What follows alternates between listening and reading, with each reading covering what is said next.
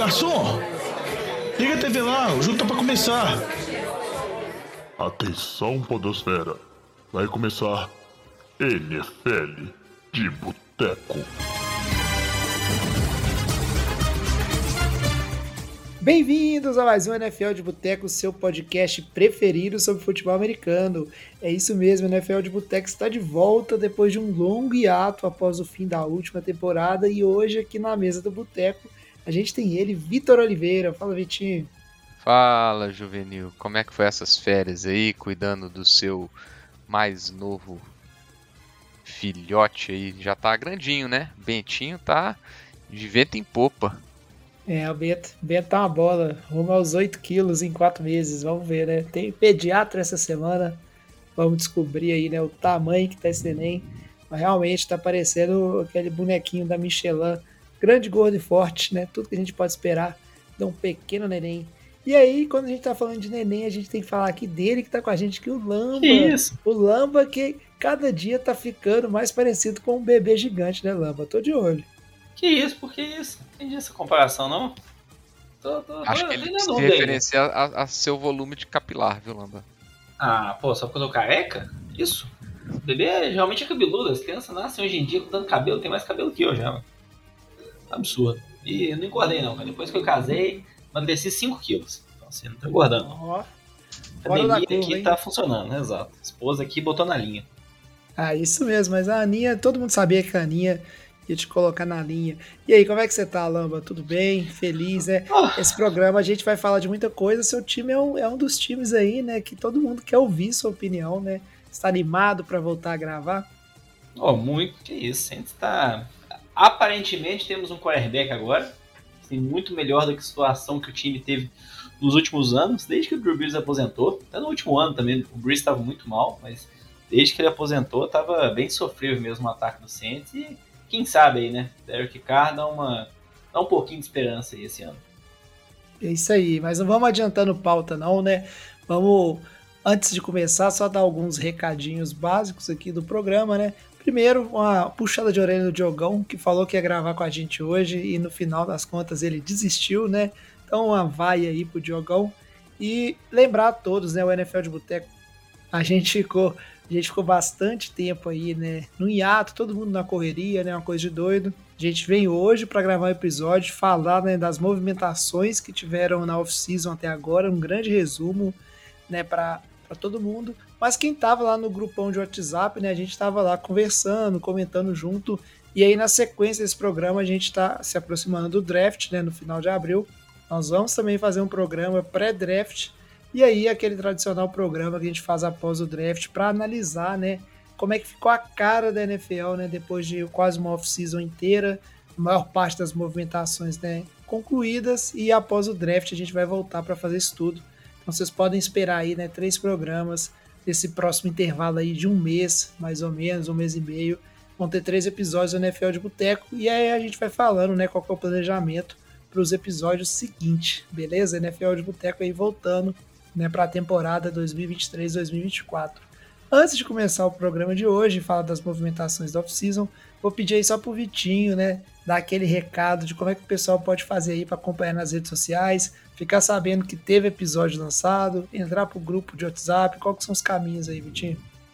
É só buscar a gente nas redes sociais, no arroba NFL de Boteco, Boteco com U, Instagram, Twitter, Facebook, manda sua mensagem ou então mande um e-mail também pra gente no nfldeboteco.gmail.com Pede pra entrar no grupão lá que tem, tem gente nova no pedaço aí soltando muita informação de draft. Tem uns fanáticos de draft aí, viu? O pessoal tá, tá botando pressão aí. Acho que vai, nós vamos ter que chamar a gente aqui, viu, jovem? Porque senão vai ficar feio para vocês aí que não costumam acompanhar aí as novidades e esses jogadores jovens aí, viu? Vocês abre o olho vocês aí, viu? Não, e comentar que sai assim, qualquer movimentação, não aparece nem a notificação no Twitter no celular. É do grupo do WhatsApp já alguém com a notícia. O pessoal lá é absurdo. Mas É, isso aí cara. são os rapaportes de Taubaté, né? O Diogão já falou isso aí, né, Diogo? Ô, ô, Lamba? Você tá atrasado. É, cara, eu te falo que hoje em dia tem semana que eu me informo mais pelo nosso grupão de WhatsApp do que pela, pelos sites né, de notícia em si. Né, tá bem interessante e esse ano uma coisa né, que a gente foi conversando e prometendo, a gente vai tentar envolver mais os ouvintes, né? Os ouvintes estão presentes no grupo, os ouvintes estão presentes com a gente é nos episódios. Toda vez que a gente traz um ouvinte, é uma, é uma grata surpresa, né? Sempre um episódio legal. E a gente tá, né? É legal trazer o pessoal para participar mais. Vamos conversar disso aí também, né? Futuramente nos próximos episódios. Mas agora, sem mais delongas, né? Vamos seguir aqui para falar do programa de hoje, né? A pauta de hoje. E obviamente, antes, né? Primeira coisa que a gente vai falar é da posição mais badalada, que a gente sempre gasta muito tempo. Vamos começar então falando um pouco sobre o que aconteceu em relação à posição de quarterback né, na off-season até agora. Ô Fábio Júnior, traz aquela porçãozinha de batata frita e uma cerveja gelada para nós. E aí, para falar né, de movimentação de quarterback, já que o Lamba deu a deixa ali, né? Vamos falar primeiro assim, né? De quarterbacks que trocaram de equipe. E vamos abrir então com Derek Carr. Quem diria, hein, Lamba? Você que sempre gostou de criticar para um lado e para o outro, quer dizer que agora você é fã do Derek Carr, então? Não, não criticava de um lado para o outro. Não é, bem, não é bem assim, né? É que a gente não tem muito clubismo, a gente é realista. Mas não, de verdade, o, o Derek Carr, ele não, não vinha tendo temporadas boas. É, eu não acho que ele é um quarterback que vai resolver, que ele vai ser o futuro desse time do Saints. Ele vai ficar lá cinco anos e vai levar o time para Super Bowl, o time vai ser super competitivo. Eu não acho que é isso. Ele é um quarterback, vamos dizer assim, regular. É, a gente, o pessoal sempre brincava, né? Aquela escala do Andy Dalton, né? O Andy Dalton foi um quarterback que ficou muito tempo no time do Bengals, nunca levou o Bengals para um Super Bowl, mas todo ano levava times para os playoffs. Eu acho que o Derek Carr é uma situação semelhante. É uma situação muito mais regular do que o Saints tinha no ano passado. Poxa, com é, James Winston, é, é Taysom Hill. Então, acho que é, essa inconsistência, né? Você nem sabia quem seria o titular. É, os quarterbacks jogaram um pior que o outro, né? jogando muito mal. Acho que o, o Derek Carr traz uma estabilidade para o time. É, não esperava que o Saints ia conseguir fazer essa movimentação, mesmo fazendo muito sentido, porque é um elenco que do lado defensivo tem boas peças, é, tem alguns pontos fracos também, tá com alguns ótimos jogadores, mas tem muito, muito buraco em algumas peças da defesa. E tem armas importantes no ataque. Então acho que tá um time assim interessante e eu acho que é o contexto da divisão. A divisão que é Tampa, que não tem quarterback, né, com essa aposentadoria do Brady, Panthers total em reconstrução, Falcons total em reconstrução. Então hoje o Saints é o favorito da divisão. Então acho que isso anima muito o torcedor aí começar essa off-season e provavelmente mesmo início da temporada, o time sendo o candidato ali a ganhar essa divisão. É sorte sua que o Renato não está presente aqui hoje, porque senão teria uma discussão acalorosa você falando que o, o Tampa está sem QB depois de assinar o Baker Mayfield, viu? Então, Baker Mayfield em Tampa, um ano, 4, 4 milhões aí, o Renato já está colocando que Bacanias favorito, está cogitando mudar de time. Não, esse daí, de verdade, se o Saints assinasse, assinasse com o Mayfield, eu ficaria muito triste. Porque, assim, para mim, o Mayfield, ele tá virando um Gardner Mitchell. É um quarterback reserva bom, reserva. Não um titular mais da NFL. Cara, é, só, é... só para comentar aqui do, do cara, assim, eu acho que o, com a sua descrição sobre o que se espera do Derek Carr sendo um QB que vai levar o time no máximo para até temporada, que eu concordo, eu acho que é a, que é a realidade, para pós-temporada, né, no caso, falei errado, é, que eu também acho que a realidade é, no mínimo, desanimadora. É, assim, acho que nenhum torcedor quer escutar isso. Eu acho que o Saints corre um sério risco de ficar num limbo daquele time que está limitado, todo mundo sabe que está limitado aquilo, e, e não se espera mais do que um, um wildcard que são divisional round, na minha opinião. É o, é o tipo de movimentação que é ali ficar no meio do bolo e tentar garantir a torcida ali, levando o time para os playoffs de vez em quando. Eu concordo, assim, na minha opinião, é muito essa, essa visão dos times, né, de o, o que, que o GM, né, o que, que o dono do time vai fazer? Ele vai deixar o time afundar, ter temporadas horríveis, até conseguir achar um quarterback no draft, né, porque às vezes você pega na primeira rodada que ele não dá certo, ou você vai e contrata um quarterback tipo Derek Carr, é, que é um quarterback mediano, você vai ter um time competitivo, lógico, não é um time de Super Bowl, mas é um time competitivo. Talvez é similar que a gente vai pegar a situação do Minnesota Vikings com Kirk Cousins. Kirk Cousins não é um dos melhores quarterbacks da liga, Mas o time do Vikings vem sendo competitivo nas últimas temporadas, né? Então acho que é muito. É, é difícil mesmo equilibrar, né? O que você acha que o seu time deve fazer? Acho que é, é uma análise completa mesmo ali. Para mim, o Saints acho que foi uma boa escolha. É, eu não vi o, o Saints, acho que conseguindo trocar lá pelo Rodgers ou, ou contratar o Lamar Jackson. É, então, eu acho que o Derek Carr aí dentro das opções foi boa e o Saints conseguiu fazer um milagre no salary cap, né? O Saints não tinha salary cap. Novamente, jogou para frente o problema, o salary cap do ano que vem já é negativo. Então, é, essa questão do salary cap me incomoda mais, porque o, o Saints está postergando esse problema e nunca vai ter uma sobra de cap. Né? Nunca vai conseguir chegar na frente e ter aquele pacote de dinheiro para gastar. Então, talvez essa tentativa aí do cara aí de alguns anos, depois o time precisa de um reset mesmo, que não fez agora. É, cara, eu, eu fico incomodado é só com o Lamba que ele gosta de falar o tanto que cada QB merece ganhar, mas na hora que é para falar, né, do contrato, do salário do Derek Carr, ele só tá falando aí de salary cap. Quero saber a opinião sincera, Lamba. Você acha que o Derek Carr merecia ganhar isso tudo? Você que fica julgando o dinheirinho dos outros? Olha, jovem, mas considerando o contexto da NFL, o salário dele tá de verdade dentro do esperado. A gente viu aí quarterbacks falando da ordem de 50 milhões ao ano, isso me assustaria muito. Então, o Carr, que chegou aí na casa de 37 milhões e meio, eu fiquei satisfeito com esse contrato, considerando que o Daniel Jones acabou de renovar por 40 milhões ao ano. Então, eu vejo hoje o contrato do Derek Carr como um bom contrato para o Saints. É, não é uma pechincha, não é um contrato muito barato, mas não vai, acho que assim, matar o time por completo esse salário, até porque são quatro anos de contrato, e o quarto ano, que é quando ele tem um salário de 50 milhões, né, que puxa a média para cima, não é garantido. Então, acho que no final das contas, assim, ficou um, um preço bem justo mesmo que o Saints está pagando aí pelo Derek Carr. Muito bom, muito bom.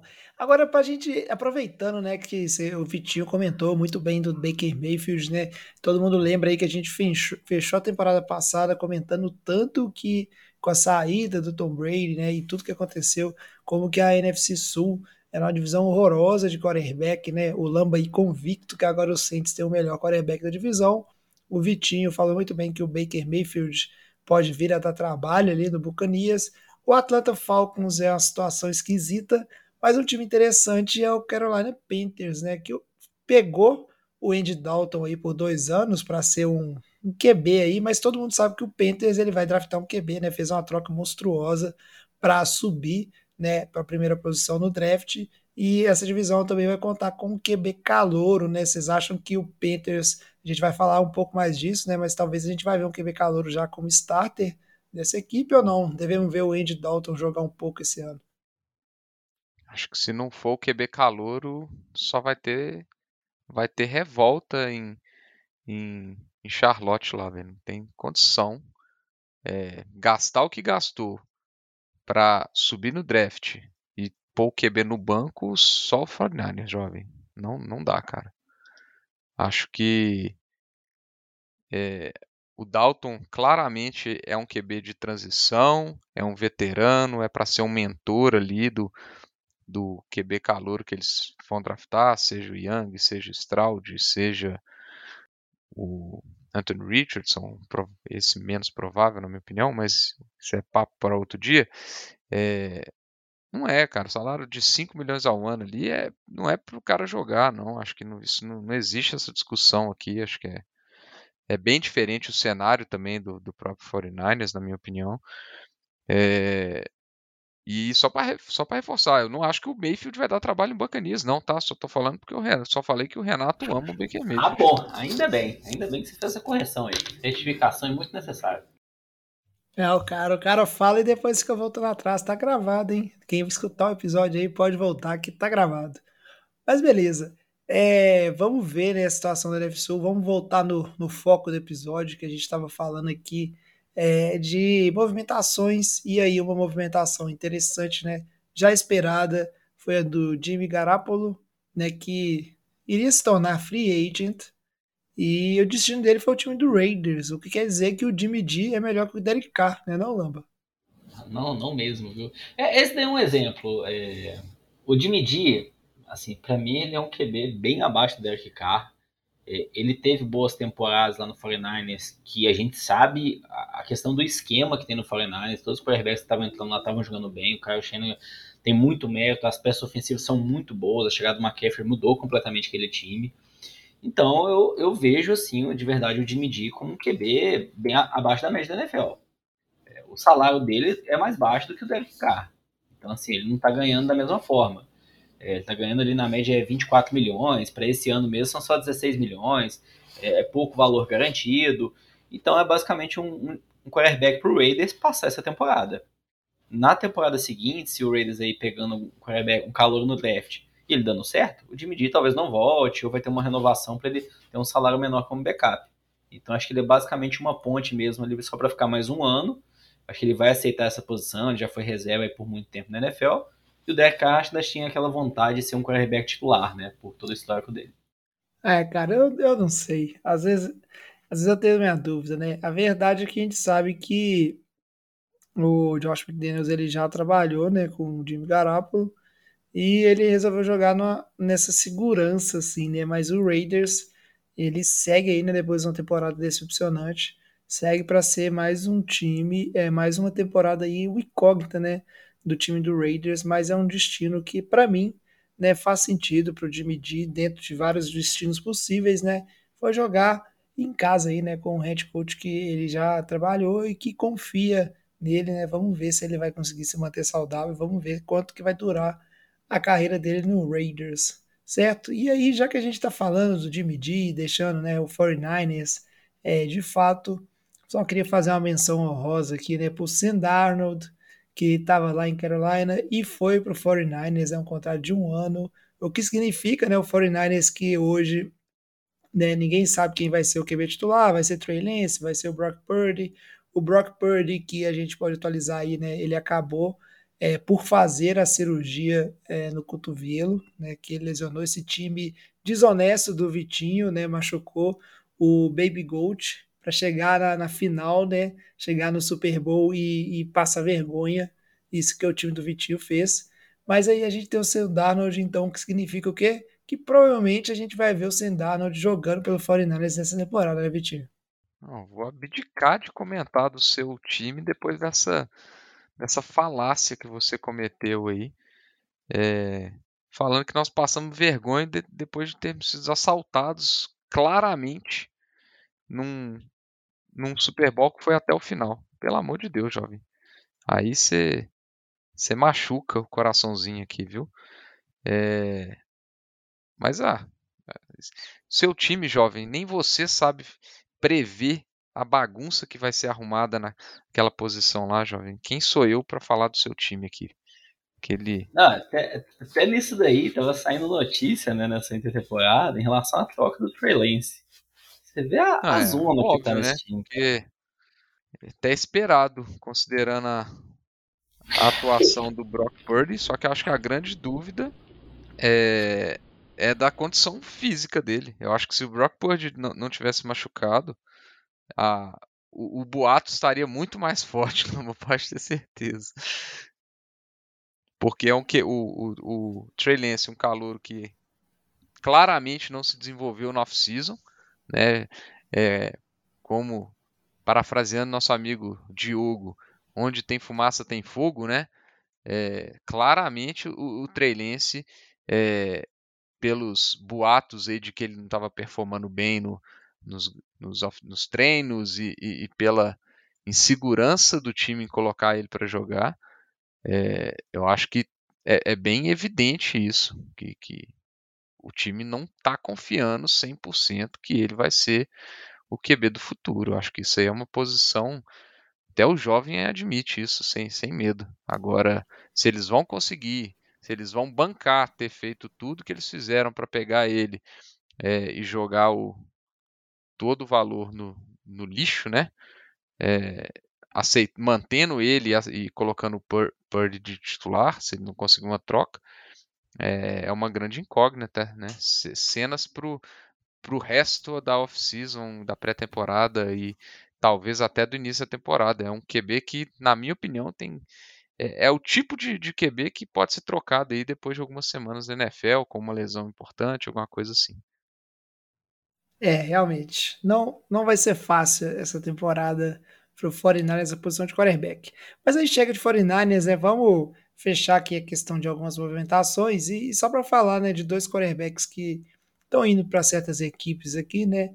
E mas são equipes que a gente espera que vão procurar novos quarterbacks, né? Vão draftar quarterbacks é, no draft dessa temporada. A gente teve ali o queridão do Lamba, Case Keenum, foi para o Houston, Texas, do Renatinho, e a gente espera muito que ele tenha oportunidade de jogar no Texans, só para a gente ver o Renatinho chorar aqui.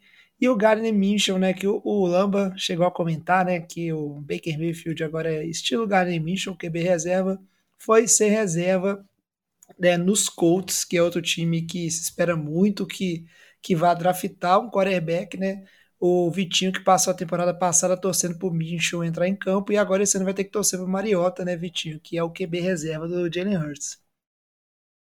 Ah, você tá maluco, agora eu nunca critiquei o Jalen Hurts aqui nesse programa, vocês ficam colocando isso aí como uma característica pessoal aí, essa birra com o nosso grande camisa 1.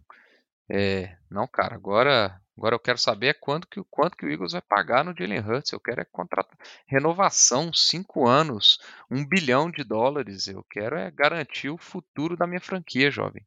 Você Olha, você Pare de colocar palavras na minha boca. É, é, muitas vezes já nesse programa, viu, jovem? Pouquíssimos minutos de episódio, você tá desse jeito hoje. Você tá muito assanhado. Cara, o, o mundo não dá voltas, meu não. O mundo capota. Como pode, né? Mas é isso aí. Comprou camisa, torceu. E o Jalen Hurts merece. Tá, tá certo. Agora, vamos... É, parando de falar de movimentações, né? Foi uma off-season bem movimentada de quarterbacks. A gente prete, é, espera ter um draft bem movimentado também, mas alguns times, né, eles estão aí se contentando, né, com o que tem. E aí eu tenho que chamar o Lamba, né, que gosta de criticar o contrato e o time dos outros, para falar, né, de dois QBs que foram renovações, né, esperadas e eu queria saber o que, que você acha que isso diz para o futuro dessas equipes, né, Lambi? Aí a gente vai estar tá falando de Daniel Jones, que renovou com o Giants, né, ficou naquela, pô, quanto ganha, quanto não ganha, né? Tá ganhando um bom dinheiro. E o Gene Smith, que depois de uma temporada boa, né, se garantiu como titular do Seattle Seahawks, né? Eu não sei se o torcedor do Seahawks está satisfeito com isso, mas o Gene Smith aí deve ser o QB desse time aí pelos próximos dois anos, pelo menos. É, situações bem assim, na minha opinião, são bem diferentes. Em relação a Dino Smith, ninguém tinha expectativa nenhuma para esse time de Seattle no ano passado. Ele jogou muito bem, ele veio de uma forma muito consistente a temporada inteira, e isso fez ele ganhar um bom contrato. A gente está falando de um contrato de 75 milhões por três anos. Essa média de 25 milhões é o que o Jimmy G ganhou em, em, com o time do, do, Raiders agora. Então eu vejo que assim foi um, um bom negócio, acho para ambos os lados.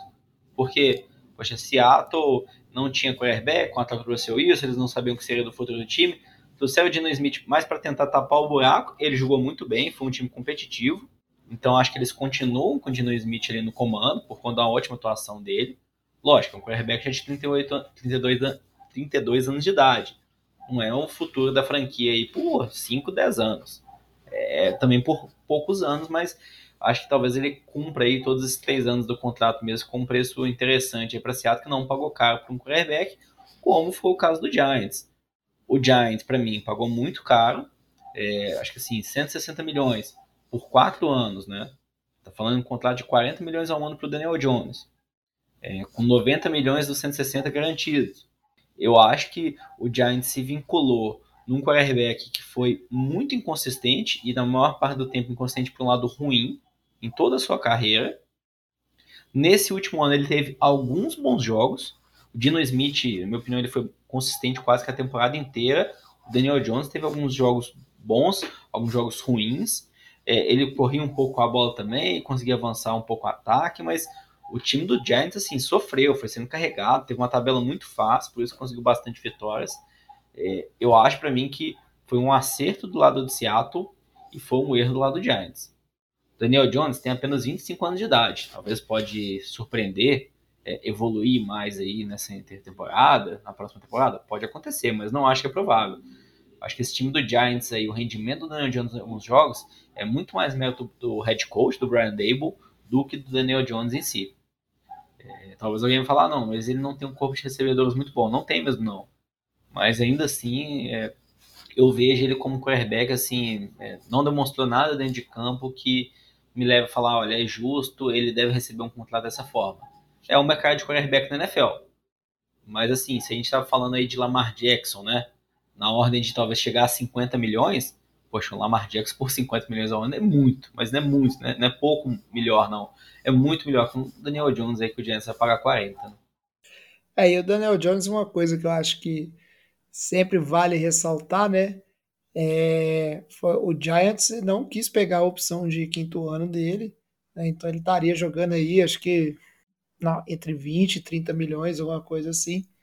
E tá aí, né, dando um contrato de quatro anos por falta de, de opção, né? E por, por essa decisão de não pegar a, a opção de quinto ano no contrato de calor do Daniel Jones. Então tá colhendo aí, né, os frutos da má gestão que que vem competindo, né? Mas já que você falou de Lamar Jackson, Lamba, vamos aproveitar então e seguir para falar das novelas, né? E a gente tem duas novelas, né? Lamar Jackson e Aaron Rodgers.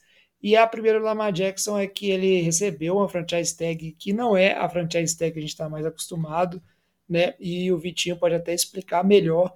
E aí, por enquanto, tá nessa, né? Lamar Jackson fica no Raiders, não fica no Raiders. No fim das contas, acho que todo mundo acha que vai ficar, mas a situação deu uma azedada boa né, entre o Lamar Jackson e o Ravens, né, no caso, acho que eu falei Raiders, é, é uma relação que vem se deteriorando desde o ano passado e a gente fica meio na dúvida, né, se ele vai produzir e se ele vai ficar na franquia de fato. Ah, novela Lamar Jackson, né, é, assim, é a novela com muita coisa por trás do, dos holofotes, por trás das câmeras, é, e que a gente não tem muita noção do que está acontecendo, né? É, se a gente for olhar simplesmente os fatos, né?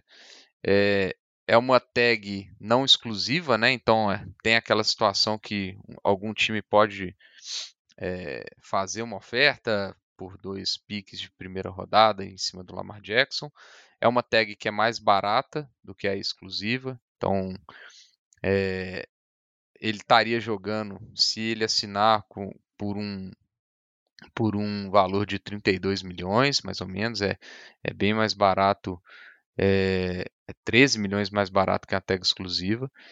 É, só que, cara, é uma novela porque assim, a gente entende o que, que o Lamar Jackson, a situação do Lamar Jackson, acho que entende o lado do jogador, é, acho que é indiscutível aqui que pô, é um jogador que corre muito, está muito sujeito a lesões, né? É um cara que ele quer um percentual considerável do contrato de forma garantida. Ele já até deu declarações que não é a intenção dele é, ter um contrato 100% garantido, mas se a gente pegar é, alguns jogadores, como o próprio Russell Wilson, que teve um contrato aí de, se eu não me engano, a casa de 70% do contrato garantido, é, que eu acho que é algo um pouco mais, talvez, que o Lamar Jackson esteja buscando, na casa dos 50 milhões anuais, sei lá, 75, 80% garantido, é, é muito complicado, pro, na minha opinião, para o Baltimore, e eu entendo porque o Baltimore fez essa opção dessa tag, é, confiar no Lamar Jackson também, cara. O Lamar Jackson, ele. E eu tenho uma opinião um pouco divergente de muita gente. É, que muita gente se apega ao fato do Lamar Jackson ter sido um, um ex-MVP, né? É, é, ter sido não, de ter sido um MVP, ser um ex-MVP, né? É, cara, isso foi em 2019. Tem muito tempo, Tem né? muito tempo. É, de lá para cá, o Lamar Jackson é uma montanha russa de desempenho. Assim, é, a gente não, não, não, não viu dele do ano de MVP para cá uma evolução, uma consistência. É, e, assim, eu vou ser bem sincero, da mesma forma que a gente vê, é, que a gente fala que muitos QBs, aí o Lamba falou que o desempenho do, do Daniel Jones é muito mérito do, do, do Brian Dable, que já tem, é o segundo QB que ele coloca com um desempenho é, acima do, do normal. Pô, cara, eu acho o Harbaugh um puta treinador. Será que não, não tem uma parcela também atrás dele? Eu não acho Lamar Jackson nem de perto tão talentoso quanto um, um Mahomes ou um Joe Burrow. É... para colocar um, um, contrato sobrenatural. Eu, assim, eu concordo, é, eu concordo aí, que você falou. Não, não tá no mesmo nível. Né? Acho que até quando eu falei ali dos 50 milhões, era comparando com o que o Daniel Jones está recebendo, sabe? Dos 40. Tipo, 10 milhões a mais, eu prefiro o Lamar Jackson em relação ao Daniel e, Jones. E aí você pensa, vamos, vamos, vamos supor aqui, vamos supor que o, que o Lamar Jackson esteja pedindo um contrato aí de 200 milhões é, cento, sei lá, 150, 160 milhões garantidos. É, quatro anos. Cara, e se esse cara machuca em dois anos, em um ano? É, eu, eu acho que com certeza, além do garantido, eu coloco a mão aí que o tempo de contrato é um dos pontos que está sendo que está martelando aí essa negociação. É, porque eu, eu teria algumas restrições porque, cara, são de lá para cá três anos que não é o mesmo Lamar Jackson, cara. Digam o que quiser, eu não acho que é o mesmo Lamar Jackson. É, é um time que. Vou nem, nós vamos entrar na outra contratação, mas eu também acho que é um time que deixa a desejar na parte de recebedores, né? É, nós vamos entrar nessa, nessa parcela. Mas, poxa, eu, eu, eu, eu entendo por esse motivo a questão da tag. Eu acho que ele pode tá, ele provavelmente está pedindo mais do que o time realmente acha que ele vai entregar ao longo do, de todo o período do contrato. Eu acho que pode ter ali um ano do contrato que ele vai ter um, um bom ano e pode levar o time longe. Mas eu acho que tem muita gente que se apega ao ano de MVP dele, que foi um ano que ele foi absurdo, concordo, bateu o recorde de jardas, ele teve se eu não me engano, até liderou a NFL em, passe, em TDs de passe. Mas, cara, foi há quatro anos atrás. 2023 é outra conversa. É... E hoje o que está se pagando é o que não necessariamente eu concorde, mas são jogadores que estão demonstrando evolução, é, como o caso do Daniel Jones, como o caso do, do Burrow, que vai ser com certeza, como o caso do Hurts, que vai ser com certeza, e não o contrário. Então, até o caso do Geno Smith, pô, o Geno Smith é evolução. É, o cara tem que produzir muito no último ano de contrato, ou no ano que é da renovação, para o cara ganhar a bolada dele. E, e aí o Lamar, quando você discute isso, nós estamos discutindo o MVP dele de 2019. Então eu, eu, eu acho que é uma novela que nós vamos escutar, nós vamos ter que trazer mais notícias delas ao, ao longo dessa, dessa off-season ainda. É isso aí, Vitinho. Eu concordo com muita coisa e é interessante do caso Lamar é que realmente causa opiniões divergentes, né? A gente vê lá no, no grupo, é, cada um tem opinião e o que vale, o que não vale. E a verdade é que o Lamar ele tá no, na novela aí que ele mesmo cavou, certo? Outra novela que a gente vai acompanhar, mas essa aqui, né? É, só tá todo mundo aguardando quando vai acontecer o Aaron Rodgers, que vai pro New York Jets. Todo mundo tem convicção, a não ser que tem um plot twist muito grande. Alguém aqui no Boteco acredita que ele não vai pro Jets? Ele vai pro Jets. Eu não ponho a mão no fogo. Eu não acho que ele vai para outro time. É, mas eu não ponho a mão no fogo que, sei lá, essa troca não sai do papel, ele fica no Packers e não joga, sei lá, ele aposenta. A gente sabe toda a diva que o Rodgers é, toda a atenção. Então, eu, eu, eu, apostaria, se fosse apostar, concordo com vocês, que ele vai pro Jets, mas eu não ponho a mão no fogo porque a gente já viu o passado dele, né? Nossa, cara, eu só fico imaginando a cara do, do, do GM depois de assinar um contrato Lazar de 4 anos, 11 milhões e ele ainda não conseguiu trazer o, o, o Aaron Rodgers. Acho é, que eu, eu, fico na dúvida até, né, que ele, ele deu aquela entrevista no, no show lá do Pat McAfee, falando que, tipo, pra ele tá fechado, né, algo assim, né, que ele tem um interesse pro Jets. Eu fico na dúvida se talvez o time do Packers que tá segurando um pouco isso, né, que talvez o Jets tá querendo pagar pouco em relação a pick de draft e o Packers tá querendo mais. Então acho que até fico na dúvida aí se talvez o que pode parece estar tá travando mesmo agora é a troca entre os times, que o Packers não vai liberar o Aaron Rodgers por qualquer coisa. Não vai ser um pique de segunda rodada e acabou. Não, a gente está falando aí de um jogador que essa última temporada foi mal, mas nas duas temporadas seguintes era MVP. Nas duas temporadas anteriores. Então é um quarterback ainda, assim, um dos melhores da história da NFL. Então ainda tem um valor ali que o Packers está tentando ganhar nessa troca e talvez o Jets não está querendo pagar, vai ficar nessa indecisão, né, nesse impasse. É isso aí, a gente vai acompanhando e vamos ver né, qual é, o resultado. Mas agora chega de falar de quarterback, né? Vamos seguir em frente e falar das outras míseras posições, mas que a gente teve muita coisa né, interessante também acontecendo nessa off-season e vai mudando um pouco a cara de algumas equipes. Esse assunto é bom, hein? Merece mais uma cerveja. E aí, já que no final do bloco anterior a gente estava falando sobre franchise tag, né, a questão do Lamar, a gente sabe que é, os times costumam usar né, em jogadores importantes. A gente teve algumas franchise tags, né, Lamba, que foram colocadas em, em jogadores interessantes né, de outras equipes. A gente teve principalmente muitos running backs recebendo tag esse ano, né? O pessoal não quer renovar com os running backs, coitado, né? Posição é difícil, sofre, os caras são importantes e ainda não recebe dinheiro. É, não adianta, né? Posição de running back é sofrida, é, é assim, acho que por que que jogar, as pessoas né, querem ser running back na NFL, né? Não é por questão salarial, acho que talvez é uma das posições que mais aparecem quando eles estão jogando ali em college, high school, talvez seja mais interessante.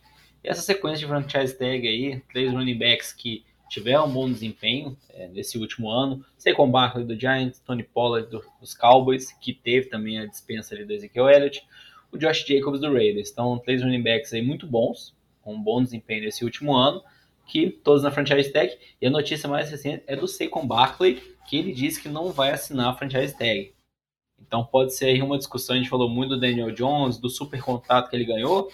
Saquon Barkley deve ter visto isso e falar, poxa, eu acredito que eu seja um ótimo jogador, que eu mereço também um, um contrato de longo prazo é, com alto volume de dinheiro. Então pode ser um pouquinho de impasse, aí, uma pequena dor de cabeça para o time do Giants aí nesse final de off-season. E os outros jogadores também que tiveram franchise tag foram muito poucos esse ano, né? apenas seis no total. O Lamar Jackson, vocês comentaram. O Evan Ingram, tá indo do Jaguars, que teve uma ótima temporada sim. Então recebeu a tag ali, para ficar mais ou menos e o defensive tackle do time do Washington, o Darren Payne. Só que ele recebeu a tag na sequência, já teve uma renovação, um contrato ali bem gordo mesmo, de 90 milhões por quatro anos. É, de todos os defensive tackles aí da liga, que não são nomeados Aaron Donald, o Darren Payne no momento aí tem um maior contrato. É isso aí. O... Uma coisa, né? Agora vamos seguir posição por posição, né? Já que a gente terminou de falar de tags, vamos falar um pouquinho de wide receiver. E aí, é, a gente teve é, nessa off-season, né, depois de, acho que foram as duas últimas off-season, elas foram off-season bem é, movimentadas, especialmente no ano passado, a gente teve, é, a gente teve uma... Bugou, bugou o jovem, bugou o jovem, travou aí, é, travou a cabeça já, vai lá, calma. Eu dei uma travada, mas assim, especialmente no ano passado, a gente teve uma off-season é, extremamente movimentada, interessante de wide receivers. A gente esse ano foi um pouco mais tímido, né? Foi por falta de opção, foi por falta de é, saber de vocês assim, né? Por que, que a gente tem tão poucas opções? É, eu achei uma off-season mais tímida em relação a movimentações de wide receivers. O que, que você achou, Vitinho? Ah, cara, é, com certeza foi por causa de opções. E, e, porque a gente não teve nenhum contrato maluco igual do Christian Kirk logo no começo, né? Ano passado a gente tinha, é, tinha muitas opções e naquela, naquela coisa de setar o mercado, o Diego foi lá e ainda estragou o mercado. É, e esse ano, quando a gente falava em free agent, o, o principal nome que aparecia é, disponível era o Juju, que eu acho que ficou. Teve um ano ok, vamos falar assim, no, nos Chiefs. E aí acabou assinando com, com o Patriots um contrato é, um contrato de 25 milhões, pode com oito de incentivos, três anos ali, é, mas que não foi a maior movimentação. Né? Acho que é, era o nome que estava na free agent mais badalado, que jogou, vamos falar assim pelo menos, mas que a gente teve duas movimentações de wide receiver, um em troca e uma recente de assinando, mas que acho que nós vamos falar um pouquinho mais depois. É, eu acho que a mais relevante, com certeza absoluta, foi a mudança do a troca do DJ Moore para Chicago, que foi a troca que envolveu a subida do Panthers para a posição número 1 um do draft. Né? Eu acho que é, acho que a movimentação de wide receiver mais impactante, eu acho que foi uma jogada genial de Chicago a troca. É, pegou um wide receiver de muito potencial, teve uma boa, um bom fim de temporada, principalmente é, ano passado, é, e dá uma arma pro, pro Justin Fields, uma senhora arma, num ataque é, que tem aí jovens armas, vamos dizer assim. Vou nem falar muito boas ou boas, mas que melhora consideravelmente com a chegada do DJ Moore. É, então, assim, acho que estão fazendo o papel certinho lá em, em, em Chicago, colocando um QB calouro, colocando um QB jovem, que a gente viu potenci muito potencial na temporada, mesmo o time terminando tão mal em, em recorde, né? É, mas foi um QB que mostrou muito potencial e agora com armas é, para tentar desenvolver o QB. Então acho que foi a, a, grande, grande movimentação de receiver, mas não a mais badalada, né? Acho que a mais badalada foi a, foi a, a contratação dessa semana do Odell Beckham pelo Ravens, né? Será que o Odell vai receber passes de Lamar Jackson? É, vou até deixar o Lamba falar aí, que para mim é a contratação das mais bizarras em termos Não contratuais que, né? a gente, que a gente viu é, nessa temporada. Eu achei, sim, é, para mim é surreal é, o contrato que o Odell, que o Odell recebeu. Ah, não, não, tem explicação a gente pegar um, um receiver que não jogou no último ano, que no anterior aí conviveu com lesão. É o que se fala muito, é aquele último ano que ele jogou no Rams, ele estava quase sendo o MVP do Super Bowl, teve um ótimo jogo, mas o pessoal talvez guarde o último momento na memória. Poxa, o último momento tinha que ser o que ele fez no, no, ano passado, né? Que não foi nada. Acho que foi toda essa novela, se ele assinar com algum time ou não, não assinou. Talvez ele provavelmente não estava bem fisicamente, então resolveu ficar fora da NFL mesmo todo ano passado e assinou agora. É, assim, é um contrato só de um ano, é lógico, né? Considerando a, lesão que ele tá voltando, lesão séria, mas é um jogador que viveu com lesão a vida inteira, a carreira inteira dele, né? Na NFL. Tem 30 anos de idade, não é mais nenhum jovem, vai fazer 31 esse ano. E chega ali com um contrato de 15 milhões. É o 15 milhões garantido, tendo ali mais um valor de, de incentivo, né? Que pode chegar, acho que até 18. Então, assim, é, para mim é um absurdo. Acho que se ele tivesse na situação que ele tá ganhando ali garantido sei lá, 7 milhões, ele pode chegar até os 15, dependendo de um desempenho sensacional da temporada, eu concordaria, não acho que teria problema não, mas é, da forma e como foi colocado esse salário dele de 15 milhões, isso, é, assim, para mim prejudica muito é, o, o, time, né? está gastando muito dinheiro com um jogador que não sei se vai recompensar dentro de campo. Mas isso tudo mostra o que o João falou no começo, a ausência de receivers nessa free agency a gente não viu nomes relevantes, então com isso os poucos que tem acabam sendo supervalorizados, né, que foi o caso aí do Adel. É, só colocando essa questão do incentivo, é, o Christian Kirk ano passado ele assinou o contrato de média anuais de 18 milhões, né? É, todo mundo achou um absurdo. O Christian Kirk teve uma temporada de 80 recepções, 1.100 jardas, acho que 8 TD, se não me engano. E muita gente achou que ficou aquém, esperava a temporada de 100 jardas, o receiver número 1, assim, com folga. É... E não foi muito o que a gente viu. Acho que esperava-se um impacto ainda maior do Christian Kirk, na minha opinião. O Lamar Jack, o, o Adel, ele pode chegar nos mesmos 18 milhões com a temporada muito inferior. A, questão dos incentivos é, é, chegar em mil jardas com 60 recepções e, e sei lá, 9 TDs. Cara, 60 recepções é, para um receiver que está ganhando 18 milhões é tipo. que pode ganhar 18 milhões é tipo o mínimo do mínimo. É, eu acho que. É, assim, eu, eu acho que é muita grana para a produção que se espera no incentivo, é, ainda cercada de tantas dúvidas, para mim, assim, para mim não faz o menor sentido o contrato. Eu acho que é, é muito de mercado, é muita situação do mercado mesmo para o Ravens pagar essa, essa bolada aí no, no, no Odell. Óbvio, vamos falar, ah, o cara tem potencial, tem história. Cara, mas tem um ano que ele não joga, ninguém. o que a gente sabe da situação física dele é de é dos vídeos do, do cara. Ninguém sabe como é que ficou realmente o, o joelho de, dele depois da lesão da lesão do Super Bowl. Assim, para mim é, é bizarro, bizarro. Não, não sei se, se, o jovem caiu ou não. A gente vai continuar um programa sem o jovem. Lamba, nós vamos continuar sem o jovem que ah, ele foi acudir a criança. É verdade. É verdade. O jovem é pai, jovem é pai, no, é. situação não, não tem o que falar, né? Alarme, alarme marrom lá, gente, alarme marrom. Exato. Deixa lá cuidando do menino. Não, vamos lá, Vitinho. Falando na sequência então, de running back. A gente falou aí três running backs com franchise tag: Barkley, Pollard, Josh Jacobs. E o que, que teve aí na free agents de running backs aí que a gente vê essas movimentações? Conta um pouco aí pra gente. É, o running back diferente dos wide receivers, a gente falava muito, falou-se muito no, no, no, nosso grupo, inclusive. Ah, tava recheadíssimo de free agents essa temporada, né? Acho que é, as franchise tags foram exatamente para tentar segurar ali os, as melhores qualidades, vamos dizer assim, é, principalmente falando do Barkley e do Jacobs. Então a gente teve a saída do David Montgomery, né, é, ex-Chicago Bears, foi para o Detroit Lions, contrato aí de 6 milhões anuais por 3 anos. É, que o Lions que agora vai ter Montgomery e DeAndre Swift, né?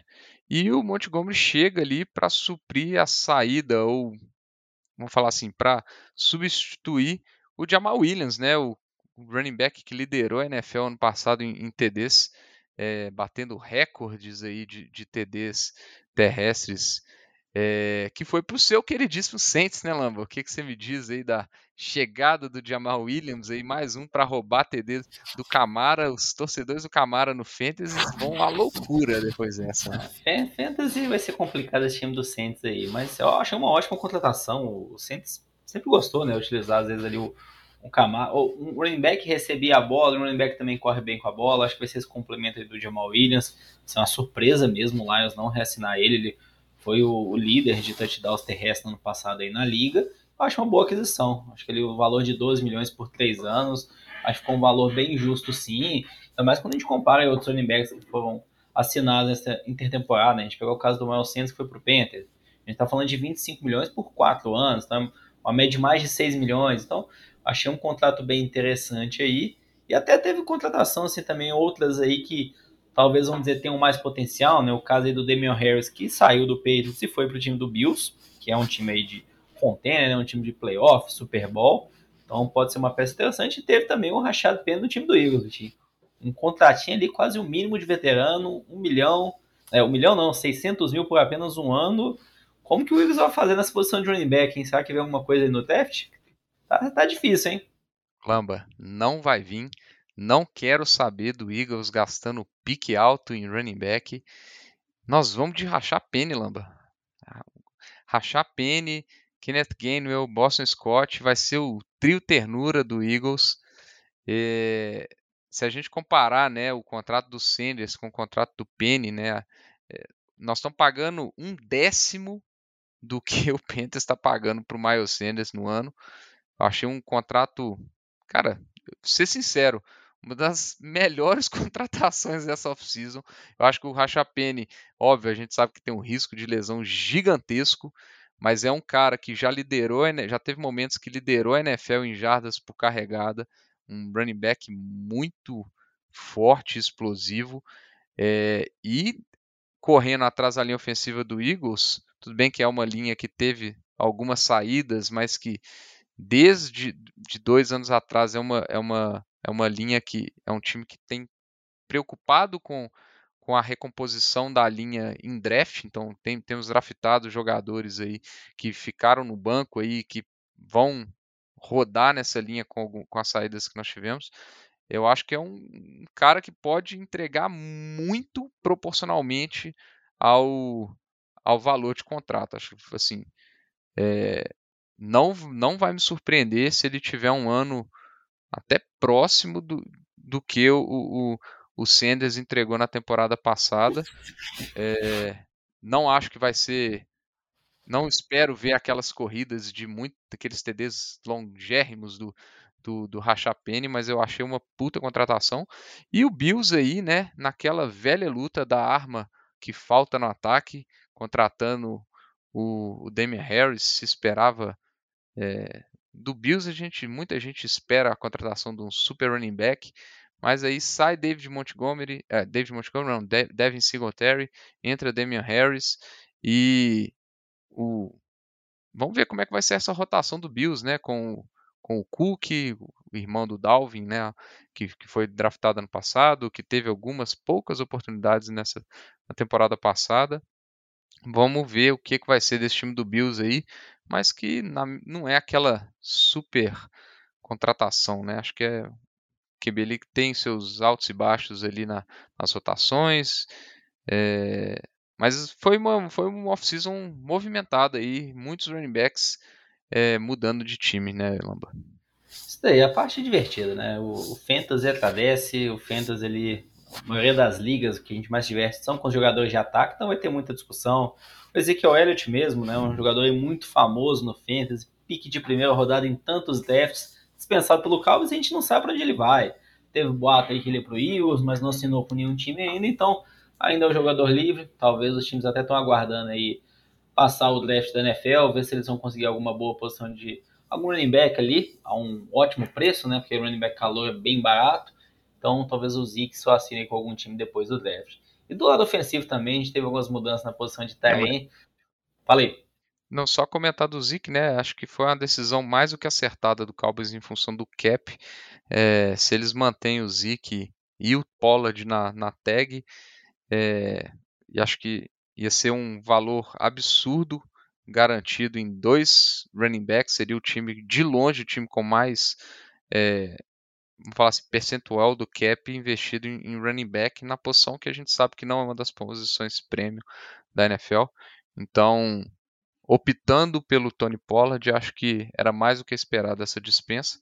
E aí, pulando aí, né, Lama, você, você já, já começou aí, vou te antecipar dos Tyrants, né? Tivemos duas, duas movimentações maiores, né? O Giants trocou pelo Darren Waller, é, ex-Tyrande do, do Las Vegas Raiders. Então agora o Daniel Jones recebe pelo menos uma arma ofensiva.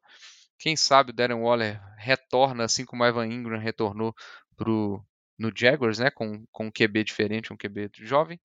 É, o Dalton Schultz foi para Houston, né, contrato de assinou aí 9 milhões. Também teve a ida do Mike Gesick de Miami, né, foi para o Patriots. Né, então algumas movimentações de de Tyrande aí. O Patriots que ano após ano tenta contratar um Tyrande e, e continua sentindo saudade do Gronk. Essa que é a realidade. É isso daí. Do lado ofensivo, acho que só para a gente fechar, falamos aí já dos jogadores de skill position, né? É, receiver, running back, Tyrande. Falar também aqui rapidamente dos jogadores de linha ofensiva, que jogadores muito bons da NFL, talvez alguns até dos melhores da NFL que trocaram de time. O caso aí do Orlando Brown, é, que foi para o time do Chiefs aí nas últimas temporadas e não teve uma renovação. O Chiefs não usou a franchise tag, estava se discutindo também. Ele assinou com o time do Bengals aí uma ótima contratação para reforçar ali a linha ofensiva do Bengals, 64 milhões ali por quatro anos. Mas o Chiefs também não ficou sem nenhuma peça de reposição, assinar com o right tackle do time do Jaguars, o Jawan Taylor, um contrato aí de 80 milhões por quatro anos. Então assim, até curioso aí também o valor bem alto aí desse contrato que ele assinou, mas o Chiefs aí mantendo, conseguindo já repor essa linha ofensiva. E outras movimentações. É, uma observação aí, né, Lamba, dessa troca aí do Chiefs. É uma troca que, na minha opinião, preocupa, porque o Jawan Taylor, ele teve até uma evolução, ele teve dois primeiros anos bem ruins na carreira, mas melhorou um pouquinho nos últimos anos, mas ele jogava na posição de right tackle, então ele foi contratado principalmente nesse valor aí para substituir o Orlando Brown, ou seja, o, o Chiefs está pagando mais no Jawan Taylor do que eles poderiam ter pago no Orlando Brown, é, e ele vai ter que passar por essa transição para left tackle. Então assim é um, vai, o Chiefs vai ter esse desafio aí é, porque pode ser um, um grande bush aí se o Jawan Taylor não não conseguir fazer, fazer essa transição de uma forma uma forma bem tranquila aí porque foi realmente foi um contrato acima do esperado, foi um grande overpay, na minha opinião, assim como foi um overpay também o que o Broncos fez é, assinando o Mike McClinty, que é ex-49ers, um contrataço de 5 milhões, 87,5, 50 milhões garantidos. É muita grana garantida para um time que ainda tem um contrataço do Russell Wilson garantido. Acho que eles ainda têm quase 100 milhões garantidos do Russell Wilson. É, então foi um, um, certo overpay, na minha opinião, do Broncos, principalmente um contrato muito longo é, pelo McClint. Se a gente comparar com o que o Atlanta pagou na linha ofensiva, no tackle deles, que é um tackle, inclusive, melhor em termos de estatísticas do que o, o McClint, é, foi um contrato que saiu bastante caro para o Broncos, viu? É, isso daí resumiu bem. E só para fechar, é, é que, um só para fazer, jovem, você perdeu, jovem. Vai, vai cuidar do seu Não, filho. Já perdeu já tá aqui. resolvido. Roubamos, senão mais o roxo do programa. Perdeu Já tá resolvido. E eu queria só fazer um comentário breve, assim, né, sobre o McClinch, velho. Ele é um cara, tipo, que ele foi draftado pelo 49ers e era, pra fazer a transição, né, que é transição de calor, como right tackle, depois virar o left tackle no lugar do Staley, que todo mundo sabia que ia se aposentar em breve. Nunca conseguiu fazer essa transição para left tackle, tanto que o 49ers eventualmente trouxe o Trent Williams para ser o left tackle do time.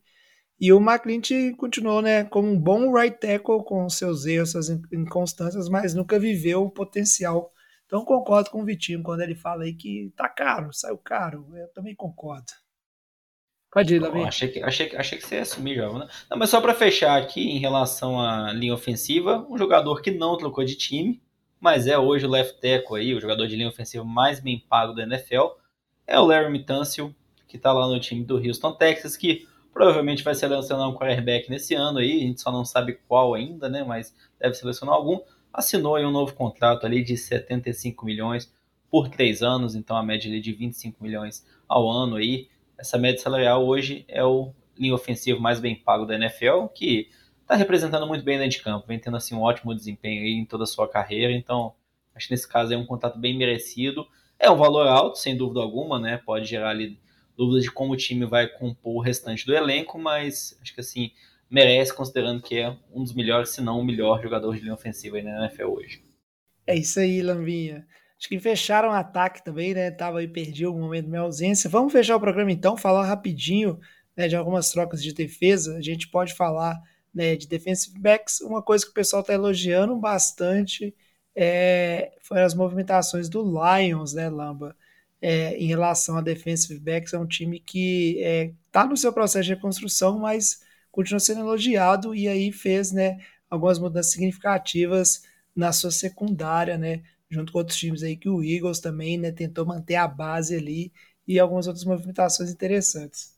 É, em relação ao lado defensivo, né? Acho que falando de um comentário geral, o time do Eagles aí, como era esperado, foi o mais, vamos dizer, prejudicado, perdeu muitas peças, né? Muitos jogadores ali em contratos curtos, ou que seriam free agents esse ano. Então perdeu muitas peças que vamos ver como que esse time se recompõe defensivamente esse ano, mas conseguiu ainda a renovação de boas peças ali com o James Bradbury, o Darius Slay, então pelo menos do ponto de vista de cornerback manteve ali essa base. Em relação ao Lions, né, acho que comentando é, o CJ Gardner Johnson, que estava no Eagles, o Lions assinou, um dos corners, um outro corner também, o Jeff Okudak, foi um pique muito alto de draft, mas nunca teve um desempenho assim consistente, um, uma temporada muito boa, né, uma temporada completa no time é, do Lions e foi então para o time do Falcons essa saída, mas com a chegada do CJ Gardner Johnson, acho que o Lions aí não teve muito problemas com essa troca do Okudá, apesar de que foi apenas por uma troca, por uma escolha de quinta rodada, né? Acho que o Falcons ali pagou bem barato, foi uma, uma barganha para o time do Falcons. E do Lions também, uma outra peça que eles trouxeram foi o Cameron Santo, é, que era um jogador aí do time do, dos Steelers, então um outro cornerback também. Então até essa saída do Okudá aí, bem, vamos dizer assim, não vou dizer esperada, né, mas fazendo muito sentido, considerando que o Lions assinou essas duas novas peças aí para a posição de corner. É, só fazer um comentário aí, né? O Gardner Johnson, assim, posição de ofício dele, ele é, ele é safety, né? O Sutton que, que tá vindo aí como corner, mas é um bom reforço para a secundária. O Gardner Johnson, é, que depois que não foi renovado com, com o Eagles, falou barbaridades nas redes sociais, criou um, um climinha desagradabilíssimo com a torcida de Filadélfia. Então, já foi tarde é, o sentimento de Filadélfia com relação ao Gardner Johnson depois das declarações. É, mas só comentando assim do, do Jeff Okuda, é, foi um pique de primeira rodada, né? Um pique top 10 ali no, no ano dele, se não me engano. Se não me engano, não, com certeza, só não lembro a posição, se foi sexto, oitavo, sei lá, foi uma posição bem alta. É, e foi trocado por uma escolha de quinta rodada com Falcons. É uma, é uma troca que eu achei muito boa do Falcons. Eu não gostei da, da do lado do Lions, achei que foi um assim, acho que agrega muito pouco em relação ao que um corner pode fazer numa rotação ali, é, considerando tanto que a, que a liga tá é uma liga ofensiva do ponto de vista aéreo. É, o Jeff Okuda que óbvio, é um grande bust, acho que isso é indiscutível, mas ele teve boas atuações nessa última temporada, teve boas atuações contra recebedores de respeito, é, e eu acho assim, eu preferia ter um jogador jovem igual ele, com potencial ainda, numa rotação ali, sem ter a pressão de ser um pique alto, já com, com outras boas peças na posição de corner, é, do que simplesmente passar ele por uma escolha de quinta. Assim, eu achei que foi um, uma bela jogada aí do Falcons, um preço muito barato. É, e aí, só aproveitando para a gente fechar os, as ma maiores movimentações de DB, né? É, o Falcons também levou o Jesse Bates, né, o, o safety, um grande safety muito falado aí, ex-Bengals, um contrato grande, 4 anos, 64 milhões, são 23 milhões no primeiro ano aí, então uma ótima aquisição do Falcons. O Falcons está se tornando um dos maiores movimentadores dessa, dessa off-season, né? É, e o último nome, talvez o mais badalado aí, a saída do Jalen Ramsey do Rams foi para Miami, é, vai jogar lá num, uma dupla sensacional é, no Dolphins de corner, provavelmente ter, assim, é, sacramentar a saída do, do, do Byron Jones, né, do, dos Dolphins. Então, uma movimentação de peso de Miami que nos últimos anos tem só assinado figurão, né? Então, vamos ver se se o Ramsey vai ter uma super atuação lá em Miami esse ano. É isso aí, Miami tá, tá sempre assinando né, nomes de peso. E vamos ver, né? O time que sonhou muito temporada passada. Vamos ver se essa temporada agora realmente vai entregar. Para fechar rapidinho, né? É só falar um rapidinho aqui de contratações envolvendo linha defensiva, que aí o nome que me chama atenção é o Marcos Davenport dos Saints, que meu querido Lamba, né? vai poder falar melhor aí, né? Esse é aquele cara que o Saints draftou, né? Estranho e tal. Mas agora tem uma casa nova nos Vikings, né, Lamba? Foi, Saints trocou, subiu no leste para pegar ele, foi um bust, né? Conviveu com muitas lesões. Esses são aqueles jogadores jovens, piques de primeira rodada, o Vitinho falou agora do Jeff Okuda. É uma situação semelhante, Davenport. Teve alguns relans, alguns bons jogos, mas alguns bons jogos, né? convive muito com lesão, é, é, inconstante ao longo da temporada, então por isso que não foi mantido ali no time do Saints, mais um contrato aí de um ano para tentar se provar. É, então, acho que é um, é um, caso aí a se acompanhar, mas eu, eu vejo assim o Davenport, talvez o Okudá também, se tornando aqueles jogadores que, poxa, eram muito badalados, eram pitch de primeira rodada, mas começam assim, a se tornar jogadores de rotação, vão tendo esses contratos aí medianos, ou às vezes contrato de um ano para tentar se provar. É isso aí. E fechando, né? Você fomentou aí do Davenport, do Jeffrey Simmons também, que foi para os Titans, e a gente teve, né, um jogador do Eagles, o Hargrave, que foi para o 49ers, né? Ah, o, o, time do Eagles realmente sofreu muito nessa off-season, né, Vitinho? Mas é um, ainda é um bom time, né? E tem um ótimo QB, né? Tá deixando de ser um time de defesa para virar um time de, de ataque. Pode falar aí.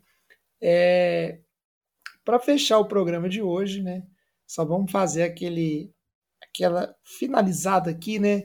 Queria a opinião de cada um, então, né? De tudo que a gente falou, de tudo que a gente viu de off até agora, qual que seria a melhor movimentação pelo critério que você quiser utilizar e qual seria a pior movimentação. É, também não tem critério, pode ser em questão financeira, pode ser em questão tática, pode ser o que quiser, Né? Quem, quem quer começar aí, pode ser Lamba, pode ser o Vitinho aí, eu já tenho as minhas em mente, se vocês quiserem eu também posso começar. Ah, Não tem ordem. rápido aqui. Ah, pra mim, acho que uma das melhores foi o Orlando Brown indo pro time do Bengals. Eu acho que ele é um ótimo jogador de linha ofensiva. O time do Bengals tem um ataque excelente com o Joe Burrow e seus recebedores. E você fortalecendo mais essa linha ofensiva, acho que pode ser bastante interessante aí. Acho que o Bengals tá com tudo aí para ser uns, uns melhores, se não o melhor ataque da NFL esse ano. Então, eu achei uma contratação muito boa. E das piores, né? Acho que assim, essa daqui a gente vai até brigar, né, por quem que vai falar, mas como eu falei primeiro, eu vou colocar aqui o Del Beckham Jr., a gente criticou muito, falou que foi uma das piores contratações e para mim foi, foi a pior mesmo, mas de falar que ela com o Daniel Jones ali, né, se puder colocar renovação, tá, ó, tá pau a pau? Não, o Odell tá de sacanagem, né? O Ravens, esses anos todos sem recebedor direito, e vai vir numa off-season me trazer o Odell Beckham dos mortos pra, pra ser recebedor, né? Mas aí tem que comentar. E você, Vitinho, qual que seria a sua melhor movimentação aí até o momento e a pior delas? Ah, eu acho que tivemos algumas algumas ruins aí. Eu acho que o Lamba já roubou a do Adel. É, eu vou colocar aqui, para minha opinião, a pior contratação aí foi a do, do McClint pelo Broncos. Eu acho que em termos financeiros, é, eu achei uma péssima contratação. Acho que não é um dos melhores das melhores opções que, que tinha no mercado. É, é uma, uma, média salarial aí de 17 milhões para um cara que jogava num esquema totalmente diferente, é um cara que tem muitos problemas com faltas. É, eu acho que vai, ele não vai ser a solução do Broncos e vai ser um grande problema do Broncos, considerando o contrato que ele está recebendo. É, achei que foi uma, realmente uma contratação é, assim, bastante arriscada. É um jogador que nunca me convenceu do tanto que era que era esperado, que se, se, imaginava dele, igual você comentou, jovem, no, no, no draft, né? Foi um jogador que teve até um certo reach na, na época, não se falava dele ter saído onde, onde ele saiu. É, e eu não acho que convenceu muita gente, exceto o GM do Broncos. Então acho que foi, essa foi uma das uma contratação que não me, não me agradou nem um pouco. É, e das melhores aí do que a gente comentou, é, eu vou tentar não ser clubista aqui. É, eu, eu, gostei bastante das, das, movimentações de linha do Atlanta, não só a renovação do Caleb McGarry, o right tackle, mas também a renovação do Chris Lindstrom, guard, é, 5 milhões, cento, foi um contrataço, 5 anos, 105 milhões, mas é um dos, um dos melhores, quiçá o melhor guarde da NFL. É, pelo, pelo Pro Football Focus é o melhor é, em termos de estatísticas. Então acho que gostei bastante da, da, da atuação do, do, Falcons garantindo ali a linha ofensiva que pode ser um, um, um caminho certo para o time nessa nessa divisão em reconstrução, né? Acho que é uma divisão inteira em reconstrução e eu gosto das movimentações dessa off-season do Falcons. É, vamos ver, né, como é que vai ser essa questão dos Falcons. Eu do meu lado aqui, ó, de melhor movimentação, eu vou voltar a destacar, vocês falaram do, da movimentação envolvendo o DJ Moore, e aí se você pega todo o pacote né, do, dos Bears, é, se utilizando né, da sua posição de draft e fazendo a troca com o Panthers né, para trazer não só mais picks, mas também trazer uma peça fundamental. Né, o time está fazendo esse investimento é, no, no, Justin Fields. Eu acho que foi muito inteligente a, a forma como o, BS movimentou e o DJ Moore acho que é uma aquisição muito grande, né? É bem diferente do. Agora me fugiu o nome do wide receivers que a gente falou na temporada passada, deu muita briga com o Renatinho. Chase Claypool. Mas, isso, Chase Claypool. E eu acredito que o DJ Moore é uma, é uma puta adição para esse time é, do esse time de Chicago. Chicago. Então eu acho que foi, um, é, foi uma movimentação assim, muito interessante.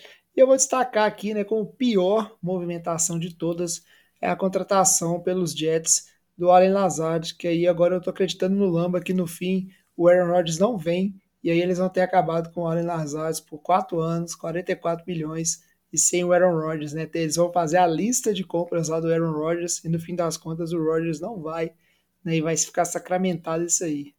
É, só lembrando que com essa chegada do Lazar, eles trocaram o Elijah Moore, né? Então o, o Jets tinha aquele o, o trio de receivers é, com o Corey Davis, o Garrett Wilson e o Elijah Moore. E aí sai Elijah Moore, chega Lazar. É, eles até conseguiram de volta mais ou menos o pique de segunda rodada que eles gastaram no Elijah Moore. Mas o Elijah Moore, assim, embora seja um jogador muito talentoso que está indo para o Browns, é, já teve aqueles conflitos, é, discussões, falando que queria sair, e aí voltou a jogar, mas não entregou aquilo que se esperava. É, mas também tudo bem que era o Zach Wilson, né? Então a gente dá um desconto. Realmente assim, é, é uma troca que, se a gente pensar simplesmente pelos jogadores, eu acho que o Jets saíram perdendo né, nessa troca de receivers também. É, não que eu acho o Lazar horroroso, mas eu acho que em termos de, de talento puro, o Elijah Moore, é, para mim, ele é muito bom jogador. E. Mas é isso aí. Também não gostei muito dessa troca, não, viu, jovem? É, cara, é, é bem absurdo, né? Você buscar jogadores para tentar trazer um quarterback, né? Que nem assinou, nem assinado está, né? Mas vamos acompanhando. Novela para os próximos episódios. Então a gente vai ficando por aqui no programa de hoje, certo? Tentamos fazer um resumo. A gente sabe que a gente passou um tempo grande sem gravar, então era muita coisa para falar no programa só. Né? O próximo episódio a gente vai fazer vai ser uma prévia do draft, na semana do draft, então mais ou menos daqui a duas semanas sai mais um episódio, certo? Mas enquanto isso, a gente está sempre discutindo muito, conversando muito lá no grupão de WhatsApp e vamos voltar aí a movimentar as redes sociais também. Então, queria, antes de fechar o programa, pedir de novo, Vitinho, para você falar quais são os caminhos aí, né, para o pessoal mandar mensagem, se comunicar com a NFL de Boteco, pedir para entrar no grupão de WhatsApp, mandar suas críticas, sugestões, né, quais são as redes sociais né, e os contatos do NFL de Boteco. Pode procurar a gente no arroba NFL de Boteco, Boteco com U, é, ou então mandar um e-mail para a gente no nfldeboteco.gmail.com é um programa basicamente para você que também estava de férias da NFL, né, jovem? Então agora a gente volta no ritmo, é, preparados aí para um draft que promete. Acho que eu estou bastante empolgado com esse draft aí que vão ter vários QBzinhos aí nesse top 10, hein, jovem? Estou Vai. apostando nisso aí e de preferência com péssimas escolhas do Houston Texans. Esse draft, esse draft vai ser animado, vai ser divertido. Mas é isso aí, então. A gente volta, mais ou menos daqui a duas semanas, na prévia do draft, né? Pra gente acompanhar esse draft e se preparar para o draft junto. Agradeço aqui então, Vitinho, Lamba, pela participação, pelo episódio de hoje. Obrigado também nossos ouvintes. Estamos de volta para essa temporada e aí a gente vai conversando, muitas novidades por aí. O NFL de Boteco vai ficando por aqui então. Traz a saideira, fecha a conta, passa a régua e até o programa que vem. Valeu. Valeu.